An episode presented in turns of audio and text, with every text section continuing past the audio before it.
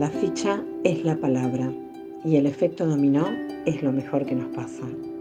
Mi nombre es Sandra Barilari, soy consultora psicosocial feminista y acompaño procesos terapéuticos de víctimas y sobrevivientes de violencia sexual.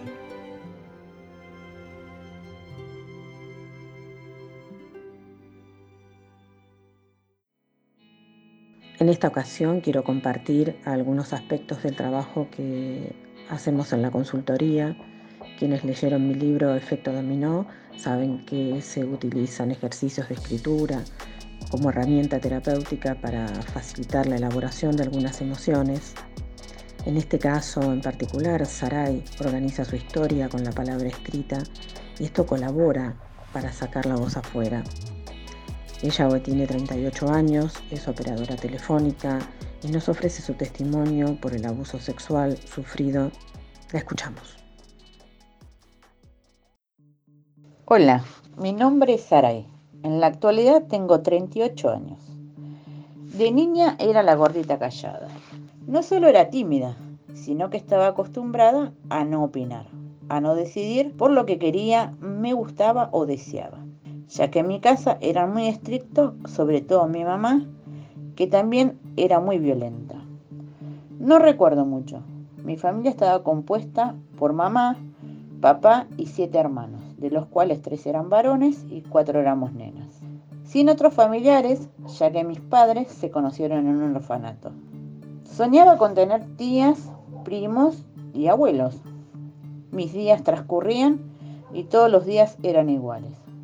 Nos levantábamos temprano para limpiar la casa. Cada hermana tenía una tarea asignada y solo limpiábamos las niñas. A mí me tocaba el baño, el patio y la vereda. Algo que me gustaba mucho era ir a la escuela. Me sentía querida, protegida, sobre todo por mis maestras. Algo que no me gustaba era tener que volver a mi casa. Recuerdo que tenía ocho años. Vivíamos en una casa chica, que tenía dos habitaciones. En una dormían mis padres y en la otra mis seis hermanos y yo. En la habitación en donde dormíamos los siete hermanos había tres camas cuchetas y una superpuesta. Yo dormía en la parte de abajo de una cama doble. Hoy sé que me hicieron algo aberrante, pero en ese momento no me daba cuenta de lo que pasaba y mucho menos de la gravedad. Una noche me desperté porque sentí el peso de alguien encima y me costaba mucho respirar. Cuando abro mis ojos me doy cuenta de que era uno de mis hermanos, el mayor. Me tapaba la boca con una mano y con la otra me sacaba la ropa que llevaba puesta, mientras me amenazaba en voz baja y así fue, por varias noches, durante mucho tiempo. El silencio amordazador deja a Sarai presa del sometimiento que ejerce su hermano adolescente, el mayor de sus hermanos. Me decía no te muevas y no grites, porque mamá se va a despertar y te va a pegar. Y así fue. Nunca grité, ni hablé, solo lloré por miedo a que mi mamá escuchara algo, se levantara y me pegara. Como ya mencioné antes, mi mamá era muy violenta y yo le tenía terror.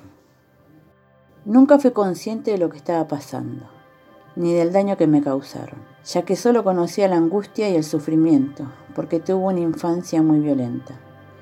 Entonces normalicé esos actos de violencia hasta que fui adolescente. Hice terapia y entendí que había sido abusada. Nunca negué esos actos aunque haya sido mi hermano el que los causó. Siempre acepté que fue algo que no tendría que haber sucedido nunca. Como lo relata Sarai, entre la naturalización de la violencia y la falta de contención, la mayoría de las víctimas se adaptan para sobrevivir hasta que encuentran un lugar de comprensión. Uno de los rasgos de superación más importante que hoy lo puedo contar sin sentir culpa. Hoy puedo no estar enojada cada vez que recuerdo o algo me lleva a esos duros momentos de mi infancia. Hoy puedo mantener una relación sana con mis pares, sin que haya agresión física o verbal hacia el otro. Hoy disfruto mi soledad Hoy tengo libertad emocional para poder mantener una relación amorosa, una casa, una familia y un trabajo. Hoy soy esa persona amorosa que no fueron conmigo desde chica. Hoy soy esa persona que ayuda a los demás a cambio de nada. Hoy soy lo que ese agresor nunca hubiera querido que sea. Libre de pensar, sentir y sobre todo de amar, sin tener culpa alguna. Por el maltrato físico, psicológico que me causaron.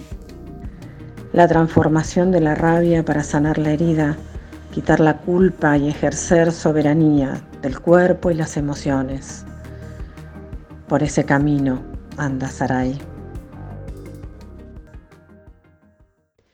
Si querés mover tu ficha, encontrame en las redes sociales como Sandra L. Bari en Instagram y visita la página consultapsicosocial.com.ar.